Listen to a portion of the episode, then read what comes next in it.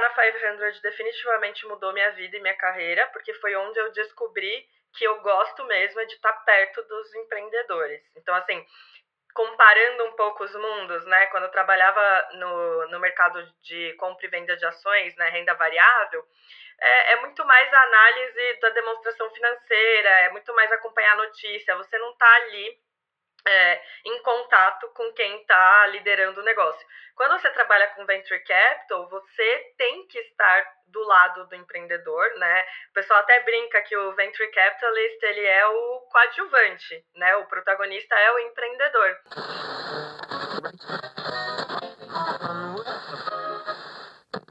E aí, beleza? Eu sou o Luiz Gomes, criador de conteúdo aqui na Camelo News, e este é o nosso Papo de Camelo. Você é muito bem-vinda ou muito bem-vindo ao nosso podcast.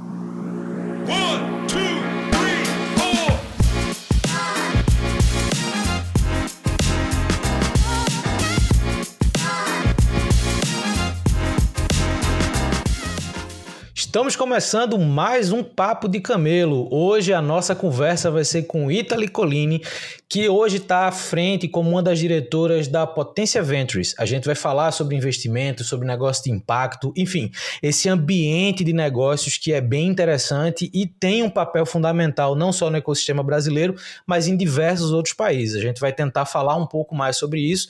Se isso também te interessar ou se você quiser saber mais sobre esse tema, fica aqui porque essa conversa vai render bastante. Italy, Primeiro, muito obrigado por ter aceito o convite. Você é muito bem-vinda aqui. Eu não falei antes para deixar para falar agora. Eu te conheço desde a época da 500. É, eu estava naqueles projetos junto com a Ambev como, é, como ponte com ecossistemas. Então, na época que vocês soltaram aquele programa grande com eles. Então, enfim, eu já lhe acompanho há um tempo. É, mas eu começo o podcast como eu começo com todo mundo, que é perguntando, Italy, quem é você e como é que você chegou até aqui? Muito legal. Obrigada, Luiz, pelo, pelo convite. É um prazer estar aqui conversando com você. E muito legal saber que você já tinha acompanhado, porque um, o programa que a gente fez, né, quando eu estava na 500 e fiz o programa junto com a Ambev, foi um pouco do piloto é, do, do que eu queria tentar fazer, e aí passei a fazer com mais intensidade na potência. Então, para contar um pouquinho para o pessoal é, que está chegando agora, enfim, que está me conhecendo agora. É, eu sou a Italy, eu sou formada em economia, eu comecei minha carreira no mercado financeiro tradicionalzão mesmo, então passei por áreas é, bem, eu diria que conservadoras, né, dentro do mercado financeiro, então passei por trading desk, por credit analysis, passei por é, mergers and acquisitions, então assim, eu é, experimentei várias áreas do mercado financeiro tradicional, mas onde eu me encontrei mesmo foi é, no Venture Capital. E eu acho que é, é, é, engraçado porque quando você olha a história de trás para frente, tudo faz sentido, né? Mas eu não imaginava que eu ia é, parar nessa área. É, por outro lado, hoje eu percebo que em vários momentos da minha vida eu estava buscando e tinha curiosidade, interesse por coisas que eram de fronteira é, da área de conhecimento que eu estava. Então, mesmo na, na, graduação, quando eu fazia economia, as matérias que eu mais gostava é, tinham a ver com o que estava sendo estudado pela economia atualmente, não por aquele livro-texto de 30, 40 anos atrás. É, quando eu comecei né, a trabalhar no mercado financeiro, eu me interessava por entender o que, que era inovação dentro do mercado financeiro. Então, é, meu interesse por finanças sociais, por investimento de impacto, também veio dessa visão de que era possível utilizar ferramentas financeiras de um jeito diferente do tradicional. Então, acho que uma coisa vai levando a outra, né? Depois que eu passei é, pelo, pelo mercado mais tradicional, eu, eu trabalhei por um tempo na Cital e Finanças do Bem, é, é uma organização que fazia tanto consultoria ESG, né, Environmental, Social and Governance. Então, comecei a olhar para as questões ambientais, sociais e de governança trabalhei com consultoria lá com isso e também trabalhei com empréstimos sociais, que eram empréstimos para empresas de impacto ou para ONGs. Então, depois de ter passado por, por essa área, surgiu a oportunidade de trabalhar na 500. E a 500, apesar não, de não ser um fundo de impacto, tinha um portfólio tão extenso, né? A 500 já investiu em mais de 2.500 startups no mundo inteiro e no Brasil, especificamente, tinha investido em algumas empresas que nasceram como empresa de impacto. Então, eu não sei se você sabia, mas a Olist, por exemplo, antes de ser Olist, se chamava Solidarium e, coincidentemente, tinha recebido um empréstimo da Citaui enquanto Solidarium. E depois de um tempo, o Thiago, né, fundador da Olist, foi selecionado para a aceleração da 500 e é, transformou o modelo de negócio, que antes era apenas um marketplace para artesãos, ele transformou no marketplace dos marketplaces lá na aceleração em São Francisco e mudou o nome para Olist. Então eu sabia que dentro do portfólio da 500 eu poderia encontrar empresas que tinham a ver também com um pouco do, do meu propósito. Então, eu topei esse desafio, eu fiquei quase quatro anos é, lá na 500. Eu era a única pessoa né, da Five no Brasil. É, e isso me deu uma visão muito boa do ecossistema, porque eu acompanhava um pouco do portfólio, mas eu não ficava numa posição de decisão de investimento, eu ficava muito mais numa posição de desenho e execução dos programas de aceleração. Então, eu rodei programa em Miami, eu rodei programa em São Francisco, é, rodei programa no Brasil, né, aquele com, com a Ambev, é, e eu comecei a entender um pouco do que que o que, que era a necessidade dos empreendedores em estágio inicial. Então, eu acho que trabalhar na 500 definitivamente mudou minha vida e minha carreira, porque foi onde eu descobri que eu gosto mesmo é de estar perto dos empreendedores. Então, assim, comparando um pouco os mundos, né? Quando eu trabalhava no, no mercado de compra e venda de ações, né, renda variável, é, é, muito mais a análise da demonstração financeira, é muito mais acompanhar a notícia. Você não está ali é, em contato com quem está liderando o negócio. Quando você trabalha com venture capital, você tem que estar do lado do empreendedor, né? O pessoal até brinca que o venture capitalist ele é o coadjuvante, né? O protagonista é o empreendedor. É, e o que eu gostava, né? O que eu gosto muito é poder ouvir sonhos, ouvir estratégia, entender onde eu posso ser útil para essa estratégia como eu posso fazer conexões. E eu comecei a perceber também que às vezes a gente acha que a gente sabe pouco, mas porque a gente sabe de alguma área em específico e a gente consegue compartilhar isso com empreendedores, isso pode mudar a trajetória de muitos empreendedores. Então, eu também comecei a perceber o valor, né, o que os VCs gostam de falar do valor adicionado, é, que tem que gerar valor adicionado para os empreendedores é, eu acho que eu comecei a descobrir o que, que era esse meu valor adicionado a partir do trabalho da 500, onde eu fui entender, cara, como é que realmente você valida é, um MVP, né? Como é que você encontra product market fit? Como que você constrói uma estratégia de captação? Como que você constrói relacionamento com investidores? Então, eu, eu acho que essa experiência, ela, ela me despertou a paixão pela profissão, mas ainda assim, eu sentia um pouco de falta de olhar para quem não estava sendo olhado dentro do ecossistema de startups. Então, quando surgiu a oportunidade de me juntar à Potência, né, eu me juntei à Potência em janeiro de 2022. A Potência, é, ela é um fundo de impacto que investe tanto em outros fundos de venture capital quanto em startups. Então, a gente tem uma estratégia é, híbrida de investimento.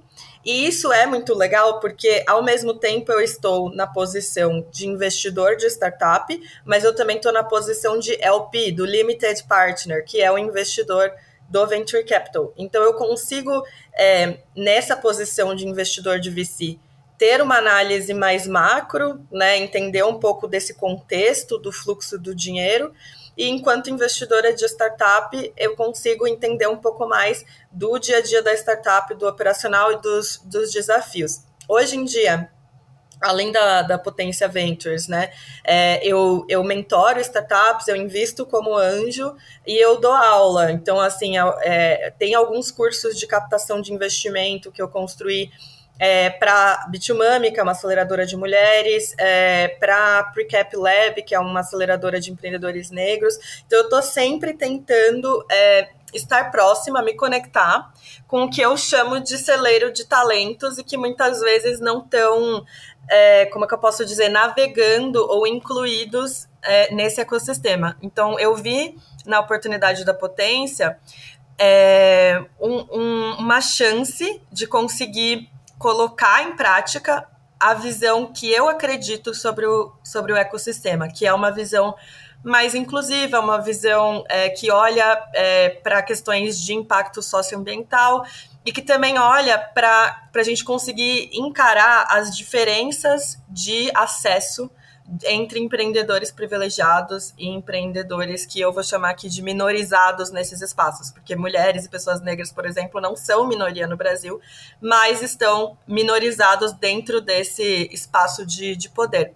Então, acho que na potência, o que eu trouxe de experiência é, tinha sido um, né, essa questão de apoiar as startups, de entender como desenhar módulos interessantes que os empreendedores podem utilizar. E aí, quando eu comecei na Potência, a, é, já foi para uma posição que é sim uma posição de investimento. Então, é uma posição de é, poder entrevistar empreendedores, escrever investment memo, que é o, o documento onde a gente apresenta para o comitê de investimento, e realmente liderar é, investimentos em startups de estágio inicial. A gente investe do pré-seed ao série A, né? E a gente geralmente investe aí algo entre 50 mil dólares e 2 milhões de dólares, depende muito, né? É um, é um intervalo grande, mas é porque depende se a gente está liderando ou acompanhando, depende do, de qual é essa rodada, se é uma pre-seed, uma seed, um, um, um, Series A. Então, eu começo a ter é, mais experiência e mais autoridade, digamos assim, para falar realmente de decisão de investimento. Mas eu não elimino essa parte de, é, digamos assim, essa parte programática, onde o que, que pode ser interessante para empreendedores, porque eu trouxe isso para a potência. A potência não é uma aceleradora, nunca vai ser uma aceleradora, e por isso eu não queria montar um programa de aceleração, mas eu queria montar um programa de geração de deal flow, ou seja, eu quero fluxo de negócios de pessoas diversas. E aí, ao longo desse primeiro ano da potência, eu fui propondo algumas ideias, desenhando, né, e, e lapidando essa ideia. E em novembro, é, a gente lançou aqui no Brasil um piloto é, que chama Potência Up Fellowship. E o que, que é esse piloto? Ele é um programa de bolsas para empreendedores subrepresentados, e aí a gente abriu o leque da diversidade para mulheres, pessoas negras, pessoas LGBTs, pessoas com deficiência, maiores de 60 anos e pessoas periféricas. Então, foi um, um chamado amplo Claro que a maior parte da, da turma são tem representatividade entre mulheres e pessoas negras, mas a gente também tem é, é, fundador pessoa com deficiência, fundador que é maior de 60 anos, tem boa parte das pessoas que vieram da periferia. Então a gente tem uma combinação né, de, de marcadores sociais, digamos assim. E esse programa, ele, ele não é pensado para ser uma aceleração fechada, onde você passa dois, três meses muito imerso em aulas e, e mentorias. Ele é, na verdade, pensado como uma construção de comunidade onde você acessa benefícios que os empreendedores privilegiados já têm dado para eles. Por exemplo, a gente está é, bancando três horas de aulas de inglês por semana para esses empreendedores que foram selecionados é, pelo Potência Up, porque a maior parte deles não fala inglês, não poderia, por exemplo, não conseguiria fazer um pitch para os meus dois colegas que estão nos Estados Unidos, né? A Potência hoje tem quatro pessoas contando comigo, então é um time bem enxuto mesmo. É, tem quatro pessoas no front, fazendo essa conexão e essa conversa com, com empreendedores. É, duas ficam nos Estados Unidos, a Kelly, que é a fundadora, é, fica na Inglaterra e eu fico no Brasil. E a gente entende que a gente não vai conseguir sair da nossa bolha se a gente não se aproximar dessas, uh, dessas populações e a gente não, não prover algo que também pode ser de valor para eles. Então, começou com essa ideia das aulas de inglês, que estava na minha cabeça desde o programa com a 500, porque no programa com a Five o mentor era de fora. Eu, eu selecionei pessoas e fui vendo o nível de inglês delas, mas eu gravei todas as mentorias, eu legendei todos os vídeos. Então eu já tinha um pouco dessa visão de tipo precisa ser inclusivo para todo mundo. E agora, né, na, na potência, eu comecei a pensar, putz, vamos além, vamos trazer a aula de inglês, porque se eu quero que eles acessem capital estrangeiro, que a maior parte do capital, não só de venture capital, mas de venture capital e impacto social, está fora do Brasil. É óbvio que tá, tem, tem muito capital entrando aqui também, mas é, você diminui muito o seu leque de possibilidades quando você não fala a língua é, do investidor estrangeiro. Então, o componente, meio que assim, a pedra fundamental começou sendo as aulas de inglês, e aí eu fui pensando em outras, é, em outros componentes, com a ideia de que todo mês todo mês existe alguma atividade interessante para esse grupo de 20 empreendedores. A gente selecionou 20 startups, tá? É, no mês de março, a gente vai ter três workshops com a Artemisia, é, a Artemisia é a maior aceleradora de impacto do Brasil e a fundadora da Potência foi cofundadora da Artemisia, então a gente tem uma, uma relação próxima. E eles vão trazer para a gente é, fontes de recursos, porque nem toda startup precisa de venture capital. Nem toda startup deveria captar investimento com venture capital. Então, como é que você entende se a sua startup tem uma rota que faz sentido para o VC ou não? E se for, tipo, se você crescer de um jeito mais linear, por que não um empréstimo de longo prazo? E quais são essas fontes aí de recursos que a gente tem? Então, a gente vai ter um workshop de fontes de recurso, um workshop de teoria da mudança, que é uma metodologia que os investidores de impacto usam para analisar negócios de impacto. E aí eu vou fazer um parênteses aqui para quem não sabe o que é o, empreendedorismo de impacto, né? É, bom, você criar um negócio de impacto social é, é criar algo que vai no seu core business solucionar algum problema social. Então é um negócio que nasce para combater ou para solucionar um problema é, social. Vou dar um exemplo dentro do nosso portfólio. A Letros é uma startup de educação e eles têm uma plataforma de inteligência artificial em que as escolas, tanto públicas quanto privadas, quando utilizam, os alunos podem escrever redação e entender em tempo real se a gramática está melhorando ou não, se o léxico está melhorando ou não. Por que, que essa é uma startup de impacto social? Porque os fundadores criaram com a ideia de que deveria servir o setor público também, ou seja, deveria ser uma ferramenta utilizada tanto por setor público quanto privado, porque hoje em dia muito do empreendedorismo em educação está voltado para escolas privadas, mas 80% das escolas do Brasil são públicas. Então, se você não tem um modelo de vender para a escola pública, você não está indo na base né? Então, os fundadores, eles criaram essa ferramenta pensando na melhora do letramento e na diminuição da desigualdade social, porque quando você lê melhor, interpreta melhor, você tem acesso à universidade melhor, você tem acesso a empregos melhores. Então, você entende que é uma tese de longuíssimo prazo, porque a gente está olhando para a educação básica e ensino médio, né? Mas o impacto ele é de longo prazo e a intencionalidade para o empreendedorismo social é muito importante. Então, se você tem uma empresa que é uma grande empresa, que ela oferece um serviço e ela tem, de repente, projetos sociais, isso não é empreendedorismo social. Isso é responsabilidade social corporativa. É diferente. E pode, isso pode ter algumas métricas ESG, né, que a gente chama, que agora tá, tá todo mundo falando de ESG. Mas isso não é um empreendedorismo social, porque a empresa não nasceu para atacar um problema social. Então, fechando esse parênteses, a gente é, olha para empresas de impacto social entendendo a intencionalidade do, dos fundadores. E ao selecionar essas 20 empresas para o Potência Up, para o Fellowship, é, eu construí um modelo de funil aqui, porque eu não estou fazendo caridade. O que eu estou fazendo é uma estratégia de investimento de longo prazo. Por quê? É óbvio que existe um custo em trazer aulas de inglês, em trazer workshops, é, mentorias, rodas de conversa para esses empreendedores. Mas a minha ideia é que até o final de 12 meses, que é a duração desse, dessa, desse fellowship, desses benefícios, a gente selecione pelo menos 5 dessas 20 startups para investir 100 mil dólares em cada uma. Então, o que eu estou fazendo é uma estratégia de funil que ao calcular esse retorno potencial de ter investido é, no mínimo 500 mil dólares, certo? Porque são 5 vezes 100 mil. Eu estou olhando para um retorno potencial em 6, 7, 8 anos é, de algo como um milhão e meio, dois milhões de, de dólares. Então, eu estou tendo um gasto hoje, além desses 500 mil, é, que é algo como 100 mil dólares para rodar todo o programa. Enquanto eu gasto 600, eu estou esperando ter de retorno pelo menos um e meio, né, ou mais ao longo desses uh, de todos esses anos. Então, eu não estou fazendo caridade e eu não estou fazendo apenas um, um movimento de fomento ao ecossistema.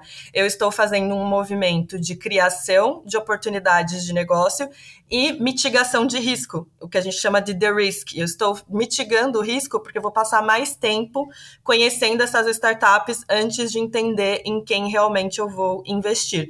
E eu acho que está nisso o componente de inovação que a gente traz com Potência Up, porque é, a gente está acostumado, enquanto Venture Capital, a ativar deal flow de algumas maneiras. Mas o que eu estou me propondo fazer é, ao invés de eu apenas rodar alguns happy hours na Faria Lima com enfim, empreendedores de perfis que a gente já conhece que estão na bolha, eu estou gastando dinheiro de outra maneira para atrair empreendedores que para mim, são como diamantes brutos e que apenas não receberam oportunidades por causa da desigualdade do Brasil. E isso vai me levar a boas oportunidades de, de investimento. Então, essa é a tese do Potência Up Fellowship. E enquanto isso, obviamente, eu continuo selecionando startups no estágio de seed, série A, para investir. A gente trouxe é, duas startups, né? Eu liderei duas, uh, dois investimentos no ano passado em startups e um em um fundo da América Latina. Então, assim, estou combinando um pouco do que eu tinha é, de experiência na 500 para criar algo, para testar algo novo dentro da, da indústria de venture capital. Cara, achei muito legal, assim. Você conseguiu passar por pontos que eu acho que são muito importantes tá, para esse contexto. É, o primeiro, que eu acho que vale muito é, mencionar aqui, é o próprio ambiente de aceleradoras como 500. Eu, eu lembro que quando eu estava empreendendo, eu fui acelerado e investido na Plug and Play, 2015.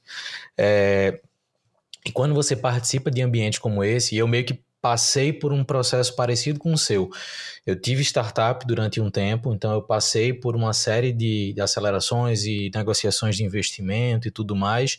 2017 eu entro numa corporação de educação, mas com objetivos de investimento em mercado diverso, para criar uma estratégia de investimento que hoje é a Overdrives, que é quando a gente faz tanto aceleração quanto investimento com um perfil também de venture capital, etc. E, obviamente, aquisições por interesse da corporação. Então, é muito bacana quando você passa por alguns ambientes e você traz essas experiências para esses próximos passos.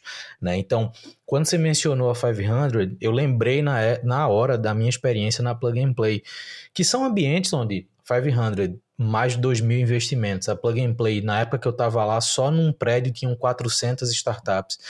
É, a gente olha de fato um volume muito grande, uma diversidade de negócios, mas a gente vê ainda muito pouco diversidade de pessoas, né? De, do, dos empreendedores. E eu posso falar no masculino porque boa parte são homens que ainda é, ocupam esses espaços.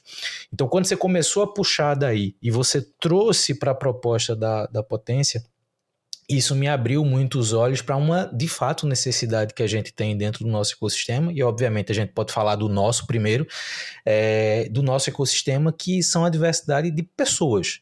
Né? E a gente sabe, e você fechou muito bem, que é, o interesse midiático está muito na população Faria Limer e perfis semelhantes, mas a gente sabe que a, a capacidade empreendedora do brasileiro em geral ela é muito difundida. E é isso, é questão de oportunidade, é questão de você conseguir priorizar outras coisas, priorizar aquilo que muitas vezes não é priorizado, mas que tem um potencial, fazendo um paralelo ao, ao nome do fundo, é, de negócios e de, de perfil empreendedor absurdo. Para devolver a bola para você, você já falou sobre o que são negócios de impacto, então já vou pular esse ponto, mas é, nesse viés da diversidade, tem uma questão que, que você trouxe que eu acho muito bacana, que é o viés formador do perfil empreendedor. E eu estou à frente, à frente de uma aceleração, você também já passou por uma e hoje está na potência. E a gente muitas vezes não vê alguns cuidados com as pessoas que a gente investe ou quer investir, além das técnicas. Né? Então, quando você pega é, aceleradoras de volume, como a 500, como a Plug and Play, como tantas outras, você vê a entrega de informação quase como um padrão. Ah, tem que falar sobre estratégia de venda, tem que falar sobre marketing, tem que falar sobre como é, gerenciar produto. Mas às vezes a gente deixa de olhar para algumas necessidades que não são, entre aspas, técnicas, mas são fundamentais para o desenvolvimento técnico daquelas pessoas. Né? E quando você mencionou o inglês, quando você muitas vezes traz um conteúdo que é, ajuda as pessoas a se desenvolverem como pessoas, na, na, na Overdrives a gente bate muito em cima do tema pessoas. Né? Então a gente tem todo um processo de acompanhamento de estratégias de contratação, de criação de cultura dentro da empresa, de criação de ambientes diversos. Então a gente vai também para essa linha linha, que é importante para o perfil empreendedor saber montar uma equipe, saber contratar alguém que faça sentido e não sair acumulando gente dentro da empresa à torta e à direito. Então, esse viés também da formação eu achei muito bacana. E para devolver a palavra, o que eu queria que você falasse um pouco mais agora é: você falou da estratégia da potência de retorno de longo prazo né, dessas, desse funil que você criou, onde você tem um, um acompanhamento inicial, uma seleção para investimento e, óbvio, uma projeção aí de 6, 8, 10 anos para você tirar o investimento que você fez. Como é ter uma estratégia de investimento com, como um fundo ou investindo em fundos pensando em nichos específicos. E eu vou colocar agora é, os, as startups de impacto como um nicho, por mais que elas possam atuar em mercados diferentes, mas tem uma base conceitual parecida.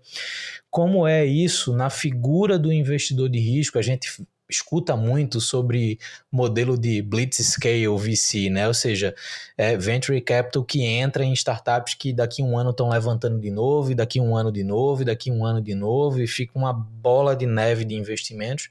Mas no teu caso eu percebo que vocês vão para uma outra linha, vocês vão para uma linha mais cauda longa, um relacionamento um pouco maior como é isso na relação não só interna da potência, mas na relação dos outros fundos que vocês participam. Sim, é, é, bem interessante sua pergunta, porque o que, que eu vejo no portfólio de investimento direto da, da Five, da, desculpa, da Potência? É, a, eu vejo três perfis principais de, de empreendedores. Então, a gente tem o empreendedor que é Impact First. Então, tipo assim, é, é eu nasci para gerar impacto e esses são, eu diria que os mais resilientes e são também os que enfrentam é, mais dificuldade de captar é, dinheiro, porque quando você está é, você tá querendo combinar retorno financeiro e impacto social, você precisa ser ainda mais criativo do que quando você está só pensando no, no retorno financeiro, tá? É, o Impact First Founder é, é, esse perfil. A gente tem o Growth First Founder, que é aquela pessoa que a gente vê que o negócio dela nasceu para criar impacto, mas ela está muito mais se direcionando para captar dinheiro de é, VCs tradicionais, ela, ela quer mirar no, no crescimento primeiro. É, é óbvio que o que ela criou vai ajudar a solucionar um problema, mas ela se posiciona, ela não se posiciona no mercado como um, uma empreendedora de impacto. Um exemplo do nosso portfólio é a Talently, é, é uma startup peruana que já está presente no, no México e na Colômbia, e a gente co-investiu com a 500 é, Latam. É, e esse perfil é um perfil que sente, porque sente mais dificuldade quando se posiciona como empreendedor de impacto, prefere não se posicionar como empreendedor de impacto, embora seja na, na sua essência. É, e o terceiro perfil é o perfil é, de empreendedor de impacto com um crescimento mais linear. linear. Então, é o impact first, mas é, é, querendo fazer algo que vai é, crescer de um jeito um pouco mais linear, não vai ter blitzscaling. Por que, que a gente consegue olhar para os três perfis, tá? Porque o, o nosso veículo financeiro, nosso fundo, ele é um fundo evergreen. Ou seja, eu tô sempre multiplicando o dinheiro e reinvestindo esse dinheiro.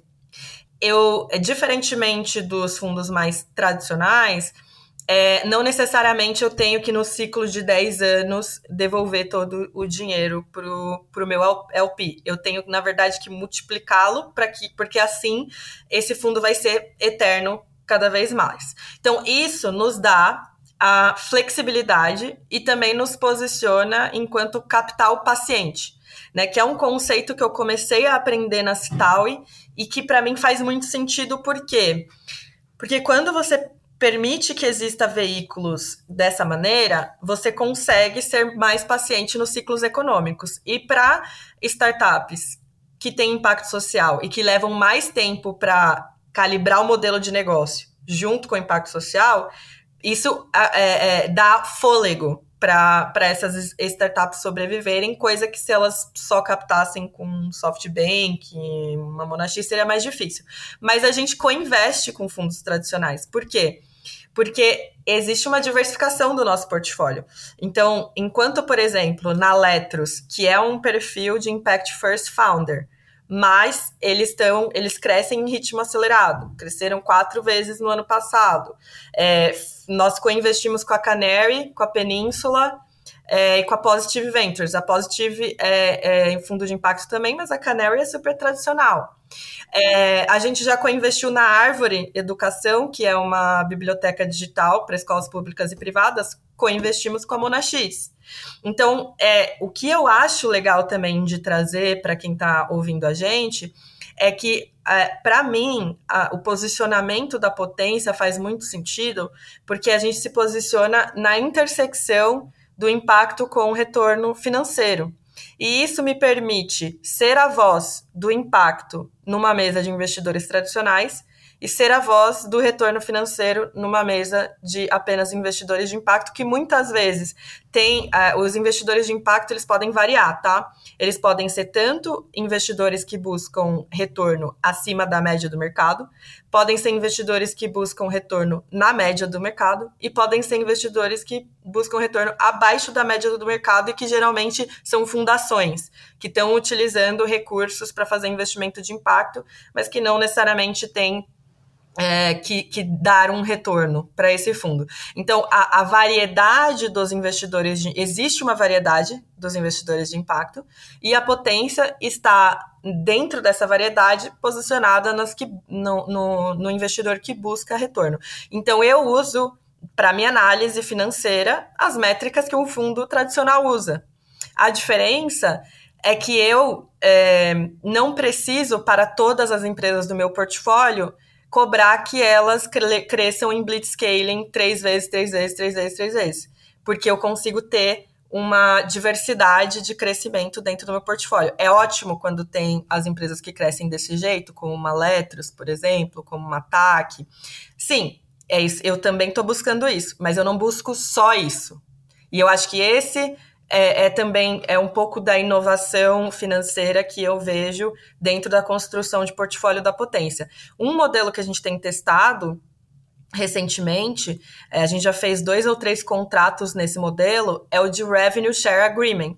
Ou seja, eu faço um modelo de contrato que ele é conversível, só que em algumas condições. Se a empresa conseguir captar novas rodadas, eu converto o meu dinheiro em participação.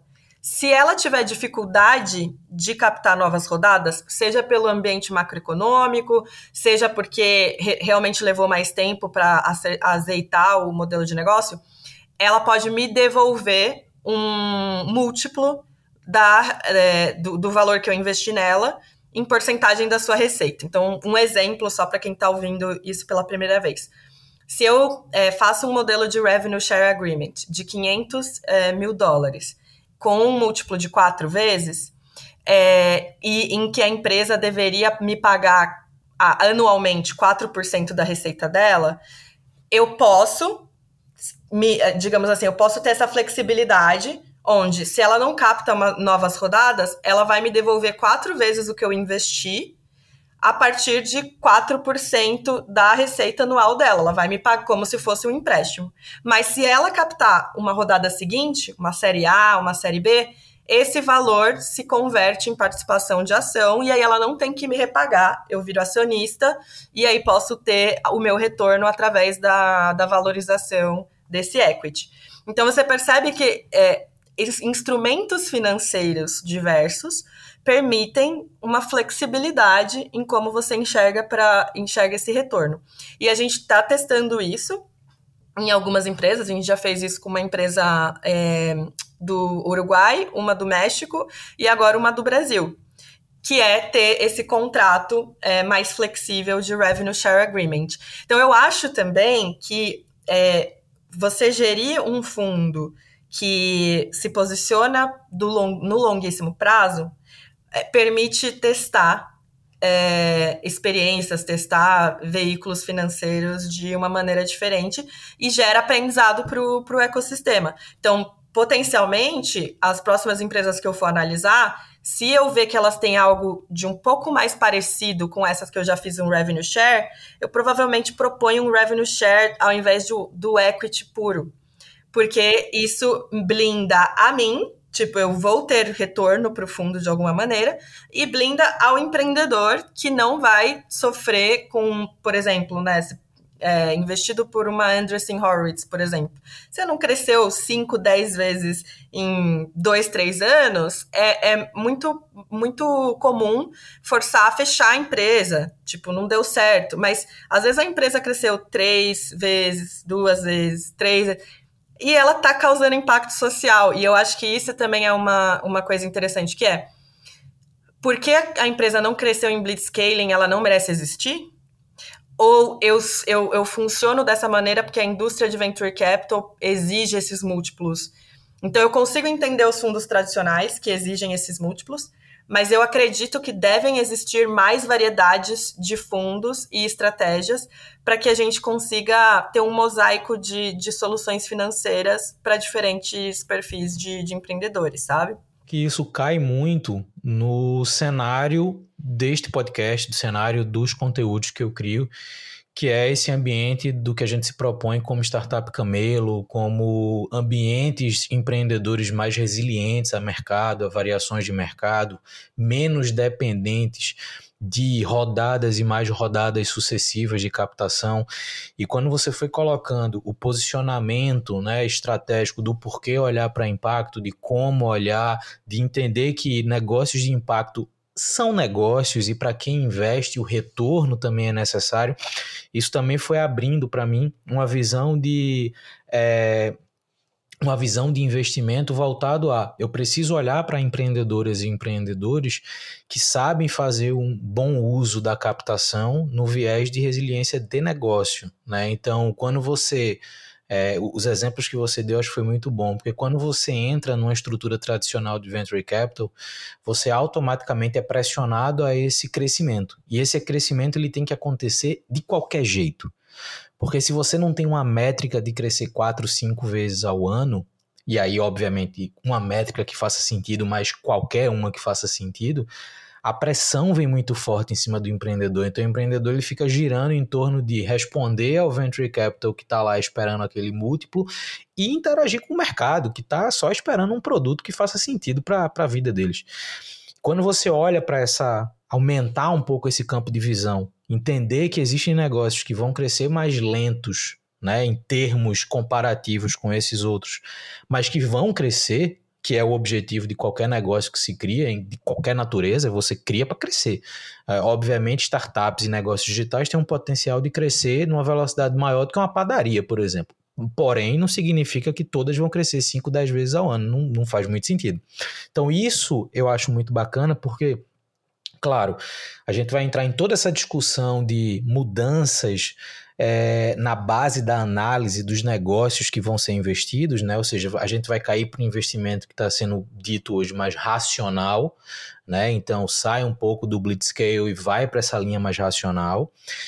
a gente também olha para o impacto no comportamento de quem está empreendendo, saber lidar com essas captações, fazendo todo um processo de gestão, controle, projeção do negócio em cima daquele valor captado por resultado real, né? Então, cara, você não precisa crescer cinco vezes, mas tenta crescer duas vezes e crescer isso de uma forma financeiramente saudável, né? Então, ter perfis investidores, como você falou, né? Você fica na interseção entre é, o negócio de impacto, mas um negócio que gera retorno, né? Então, essa é uma interseção para mim muito importante hoje para esse mercado ela faz muito sentido, né? Tanto o contexto Brasil, é, o exemplo que você deu de startups que têm atuação também no mercado público, né? Ainda bem que o setor público brasileiro de fato está começando a aprender a contratar startups, que era uma coisa que cinco anos atrás nem se falava. Startups falavam que vende para o governo, os investidores saíam correndo é, pela dificuldade, pela burocracia. Então hoje isso está mudando um pouco. Então ainda bem que está mudando, porque é, eu acho que o primeiro o primeiro fundo voltado para GovTech no Brasil foi lançado em 2021, 2022, alguma coisa assim, da, da Capital, como o fundo foi. Mas, assim, muitas vezes quando você conversa, é, conversando com investidores, por exemplo, sobre o case da Letros, é, muitos veem como um risco, pô, é, mas é, parte da receita deles vem do governo. Eu falei, mas gente, se eles não venderem para governo, é, eles não são, eles não estão causando impacto. Você quer que só alunos de, de escola particular tenham um bom letra, letramento? Tipo, eu acho que o que a gente coloca também, Luiz, enquanto investidor, é um questionamento na raiz, sabe? Que é tipo, eu não tô. É, eu quero gerar retorno, mas eu preciso entender a ética do, do produto ou serviço que, que eu estou construindo. É óbvio que existe um risco em vender para o governo, mas como é que eu mitigo esse risco? Quando o investidor quer realmente fazer, ele pensa em mitigar risco, ele não pensa em evitar o investimento, sabe? Pois é. Uma coisa que eu acho legal, a gente tem no nosso portfólio duas startups que, em termos de negócio, elas competem, mas elas não competem no mercado elas são um produto de acompanhamento de pessoas no ambiente médico, né? acompanhamento de pacientes e tudo mais. Uma delas é voltada ao mercado privado, a outra é voltada a municípios. A voltada ao mercado privado, e, e, as plataformas são muito parecidas. A voltada ao mercado privado tem todo aquele trâmite de fechar com hospitais, com redes, com clínicas, então tem toda aquela discussão do B2B. A voltada a municípios descobriu qual o teto de contratação dos municípios abaixo de licitações, conseguiu modelar o produto para caber naquele valor e em seis meses eles saíram de 12 municípios para 65. Que legal! Mas, e você, é. fala assim, isso, isso, é, isso é criatividade, isso é inovação. Exatamente, né? exatamente. Aí um dos investidores chegou e fez assim: ah, mas quando virar o mandato do município, ele perde o contrato. Tá bom, vamos supor que dos 65 ele tem uma perda de 20%. Mas o cara que está no B2B com quatro hospitais, se dois cancelarem, ele, ele perdeu 50%. Então, a, o risco da perda não é um problema. Por mais que a natureza do público tenha, de fato, seja diferente do privado, mas se você souber crescer, se, como você falou, se você descobrir criativamente um caminho de consolidação do seu negócio por vias públicas, ele vai crescer. Ele vai se manter e ele vai ser financeiramente saudável. Hoje, essa que atua no mercado público, cara, ela é três, quatro vezes maior do que essa privada. Significa que o modelo público é melhor?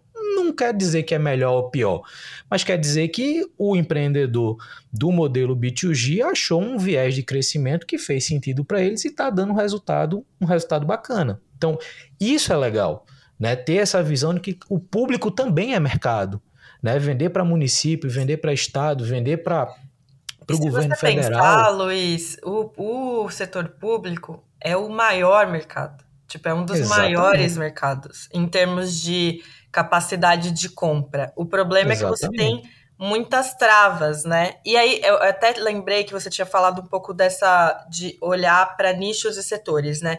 É, uhum. Só para compartilhar contigo a potência nos investimentos em startups, a gente olha para educação e empregabilidade. Então, nesse processo também de sair da 500, que era bem generalista, qualquer setor, né, a gente olhava, eu fui para uma estratégia onde eu estou olhando para soluções em educação e empregabilidade. E é, foi interessante porque quando eu entrei na Potência, a gente só tinha EdTechs e HRTechs no, no portfólio em geral. Mas é, eu comecei também a, a, questionar um pouco das fronteiras, dos limites é, dessa tese de investimento. Por quê? Uma startup que faz financiamento de educação e é uma fintech, ela tem um impacto em educação. Então, ela poderia ou não poderia estar dentro do nosso portfólio? É uma startup que olha para para a questão de educação financeira dentro dos aplicativos de banco ela tem um impacto em educação, mas também ela é uma fintech. Ela está dentro ela está fora? Eu posso investir ou não posso investir? É uma startup que olha para a conexão de empreendedores negros com é, grandes empresas para eles serem é, provedores de serviço. Ela não é uma EdTech, não é uma EdTech, né, no, no fellowship do Potência Up a gente tem um exemplo, ela se posiciona como supply tech, mas ela tem um impacto em empregabilidade, porque é, empreendedorismo também é criar emprego decente. Então, quando você olha para a tese em si e você começa a questionar um pouco dessas, desses limites, a gente vê que a gente não precisa ser tão verticalizado assim. O que a gente precisa é entender se está tendo o impacto na, na, na, naquele, digamos, naquele, naquele objetivo de desenvolvimento sustentável que a gente está olhando. Então, a gente olha para educação de qualidade e emprego decente. Só que eu não preciso só investir em HR Tech ou EdTech para estar tendo esse, né, para ter esse impacto nesses dois ODS. E aí foi nessa discussão que no ano passado a gente investiu nas duas primeiras fintechs do nosso portfólio. Então a gente investiu na Flevo, que é, é, faz financiamento, é uma chilena que faz financiamento em educação. É como se fosse a Provi, não sei se você já ouviu falar da Provi, uhum. mas está uns dois uhum. anos atrás, em termos de desenvolvimento. E a gente, eu liderei o um investimento na Flourish, que é uma fintech fundada por um brasileiro imigrante nos Estados Unidos. Então, o Pedro, ele foi com a mãe dele, ele é nordestino, a mãe dele decidiu ir para os Estados Unidos como imigrante legal quando ele era criança. A mãe dele foi, é, é, é, como é que fala, trabalhadora da limpeza é, por uhum. vários anos. Ele teve diversas dificuldades financeiras como imigrante legal no, nos Estados Unidos. Depois ele conseguiu se legalizar. Ele conseguiu acessar a universidade e o que ele criou foi uma solução de educação financeira que ele começou a vender no B2C, mas não sei se você sabe, ninguém quer comprar educação financeira. É um, é um produto é. difícil de se vender no B2C. E ele pivotou no ano passado para o B2B da seguinte maneira: ele coloca APIs dentro dos aplicativos de bancos, e são bancos de pequeno e médio porte, porque se falar um Itaú, um Santander, tem muito dinheiro para ter equipe de inovação, desenvolvedores que vão fazer muita coisa ali dentro. Mas se você uhum. olha para bancos de cooperativa, bancos de microcrédito, eles têm equipes muito mais enxutas e eles não sabem como engajar os, os correntistas no aplicativo do banco. Então, o que o Pedro e a, a cofundadora dele, que é filha de imigrantes mexicanos, então achei muito legal a combinação dos dois ali. Os dois já tiveram problemas né, pessoais em relação a dinheiro, e o que eles criaram e pivotaram ao longo do caminho foi uma solução que aumenta o engajamento dos correntistas nesses bancos de pequeno e médio porte. Então, apesar da, da startup ser baseada nos Estados Unidos, eles vendem para vários bancos da América Latina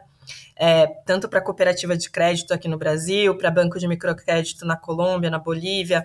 E o que eles fazem são é, pequenas adições. Eu perguntei para eles uma vez, o que, que vocês tipo não esperava que fosse que tivesse engajamento e acabou tendo? Eles falaram, a gente criou como se fosse uma é, uma spinning wheel, né? Aquela roda que você gira e pode ganhar alguma coisa ou não. A gente criou isso dentro do aplicativo do banco e toda vez que a pessoa ganha alguma coisa, sai tipo 50 centavos da conta corrente dela e vai para poupança.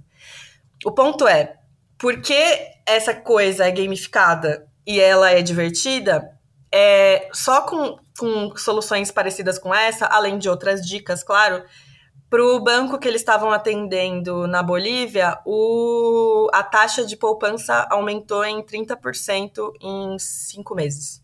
Então, tipo Caramba. assim, você olha, você pensa que a, e, e o, o, Pedro, que é o fundador, estudou economia comportamental.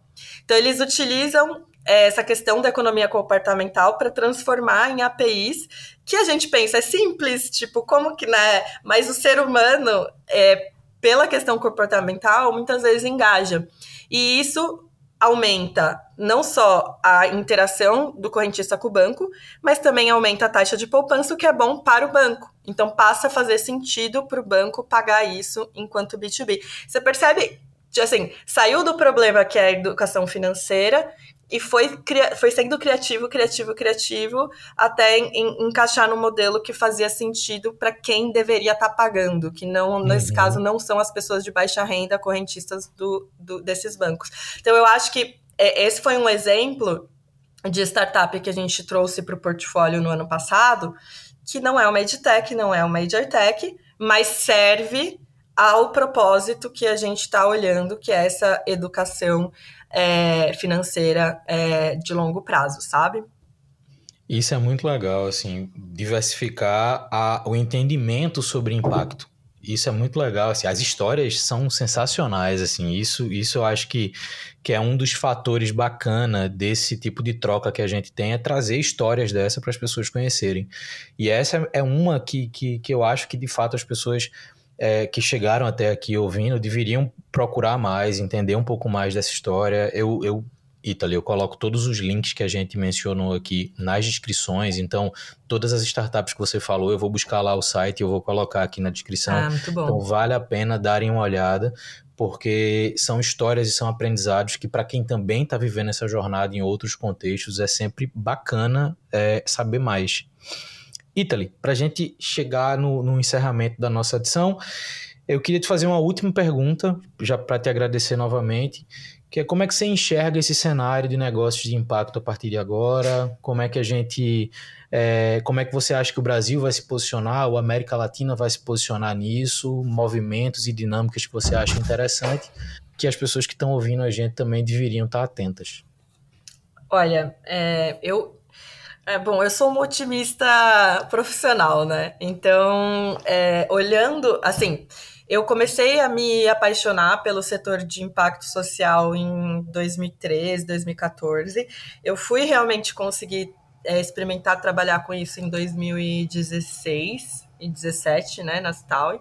E eu efetivamente virei uma investidora de impacto na pessoa física em 2020 e uh, no trabalho, né, na carreira, em 2022. Então, eu, eu apesar de, é, quando eu cheguei, já tinha algum, algum mato capinado ali, eu consigo ver muita diferença entre 2013, 2014 e agora, em termos de interesse dos investidores, em termos de exigências dos LPs, dos Limited Partners, porque agora você começa a ter os grandes alocadores de capital olhando para questões como essa. Então, se, quando você olha uma BlackRock, é, né, o, o, Larry Fink soltando uma carta falando do posicionamento em, em relação a investir em fundos que medem o seu impacto, que medem as questões ESG, que tem diversidade no corpo do, da, da, dos investidores,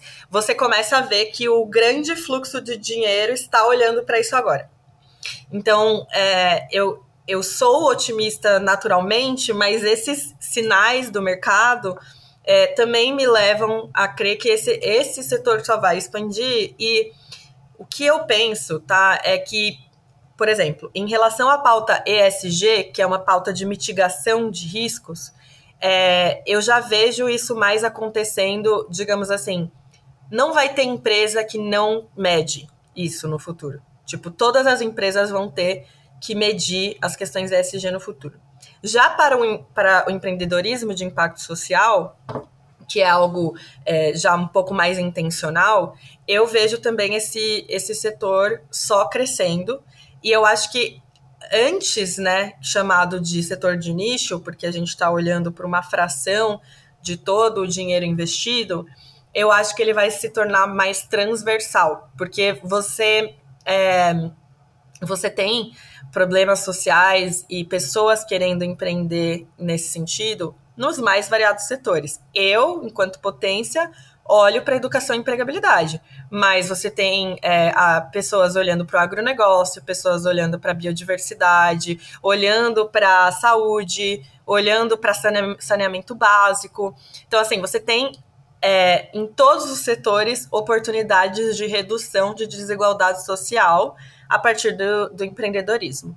É, tá para lançar né, a ANDI, que é a Aspen um, Network, é uma rede de, de empreendedorismo social, eles fizeram uma pesquisa sobre o estado do investimento de impacto na América Latina. Eu acho que eles estão para lançar nos próximos meses e que já vai mostrar esse crescimento entre 2020 e 2022 é, do investimento de impacto na América Latina.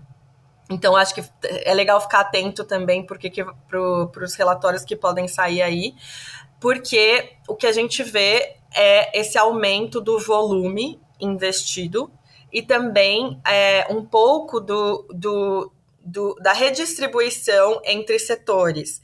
E depois da pandemia, com o, o evento da pandemia e to, toda essa crise que a gente viveu, o setor de saúde, de educação e de emprego são uns dos que os que mais estão recebendo fluxo de dinheiro. Saúde, óbvio, por causa da questão da pandemia, mas educação e emprego, porque o que a pandemia causou de atraso na questão da educação, com crianças que não tiveram acesso, que não tinham como acessar a internet para fazer aula online, e também com a questão do emprego, porque você teve é, a queda, né? Você teve aumento do desemprego em, em diversos sentidos.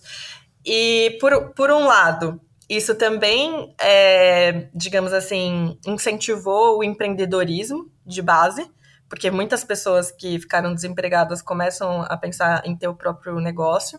É por isso que eu, é, assim, eu digo e afirmo, empreendedorismo é uma maneira de criar emprego decente, mas a gente precisa entender é, como é que a gente sai da sobrevivência para realmente é, ter um negócio mais, mais estável, né? E eu consigo, então, ver essa mudança. Se antes a gente estava é, olhando ali mais para. É, tinha, assim, menos saúde na, na distribuição dos setores, tá?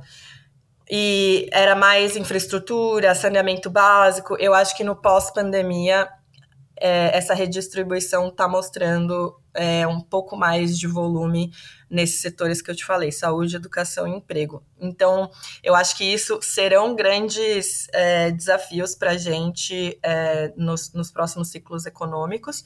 É, e, no geral, eu acho que o investidor tradicional agora começa a se perguntar, a ficar curioso. Que eu brinco que a gente não precisa de convertidos, a gente precisa de curiosos. Porque a pessoa que está curiosa e que quer entender o que é investimento de impacto e se realmente é possível combinar é, é, impacto social com retorno, essa pessoa curiosa, ela se envolve mais, ela aprende mais e ela passa muitas vezes a dedicar parte do portfólio dela, porque ninguém aqui está falando que você tem que colocar todo o seu dinheiro em startups. Não faça isso, né? Não façam isso, até porque é um ativo de alto risco. Mas se dentro de uma carteira de um investidor profissional ele dedicar parte do seu portfólio para olhar para impacto social, é, ele não só vai aprender muito, como ele também vai ter o retorno, um retorno balanceado de acordo com, com o grau de risco que ele está querendo correr. E, eu, e aqui, tá, eu não estou advogando só em favor do investimento é, de impacto em startups. Existe investimento de impacto com, em renda fixa. Existe investimento de impacto no peer-to-peer -peer lending né, no empréstimo. Então, existem diversas maneiras de fazer isso, e eu acho que hoje em dia a gente tem muito mais gente curiosa. Vou, só um exemplo, porque em 2015 eu estava trabalhando com fusões e aquisições. Eu era analista né, de fusões e aquisições, e eu tinha dois ex-chefes que eu perguntei para eles, eu comecei a contar para eles que eu estava super interessada na questão do microcrédito do Mohamed Yunus, que eu estava estudando um pouco isso. E perguntei para eles se eles conheciam investimento de impacto. E a resposta foi muito seca e cética.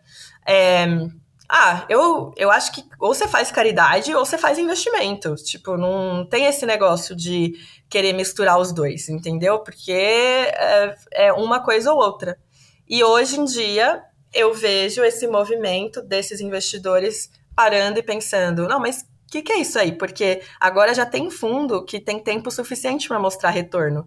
Então fica mais difícil você falar que ou faz um ou faz outro, porque as evidências já estão mostrando que é possível ter os dois. Então, acho que é uma questão de amadurecimento também desse ecossistema, e aí isso atrai curiosos e pode eventualmente converter esses, esses investidores em, em pessoas que falam: não, parte do meu é, portfólio vai ser dedicado para isso. Você olha para uma Right Capital, por exemplo, que é uma gestora né, de investimento é, eu, eu, se não me engano, eles, eles tomaram uma decisão para o estatuto do fundo em que 1% do fundo, do capital do fundo, vai ser para sempre alocado em algum tipo de investimento de impacto. É pouco ainda? É, mas você percebe que inserir isso no estatuto de um fundo já é uma transformação. E a gente começa pelas pequenas transformações para levar às grandes transformações. Isso é muito bacana, assim, é bom ter uma visão um pouco mais profunda sobre esse cenário. É, os exemplos que você colocou, a, as informações que você trouxe agora, acho que também elas são muito importantes, tanto para quem está empreendendo, mas também para quem está investindo ou querendo investir, é, entender né? essa visão final acho muito bacana que investimento e impacto não é caridade, tipo, é investimento com uma outra premissa, com uma outra proposta, mas que não é você dar o seu dinheiro para alguém, enfim, você está de fato fazendo um negócio de outra natureza. Isso é muito legal, então, Italy, é, para a gente encerrar, eu queria te agradecer pelo tempo, pelas informações. Eu acho assim, é uma experiência única, é muito bacana, é muito bacana conversar com quem está de fato inserido é, nos contextos distintos desse nosso ecossistema, né? Sair um pouco do, das conversas que, querendo ou não, algumas conversas entram muito em padrões e quando a gente consegue sair é sempre muito legal porque a gente abre um pouco o campo de visão, aprende de fato alguma coisa nova. Então, obrigado pelo tempo aqui que você dedicou para essa conversa.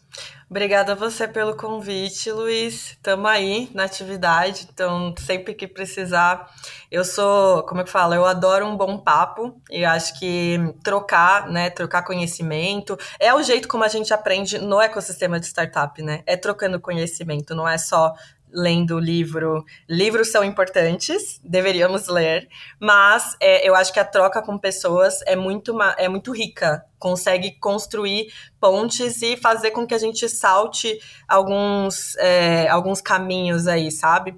Então, contem comigo. É, sou fã também do, do Camelo. Eu gosto muito da, da dessa ideia de olhar para startups mais pé no chão. E a gente busca muito isso enquanto potência. Então, a gente não pratica valuations bizarros. A gente tem, é muito sensível nessa questão de preço, né, para entrar numa startup.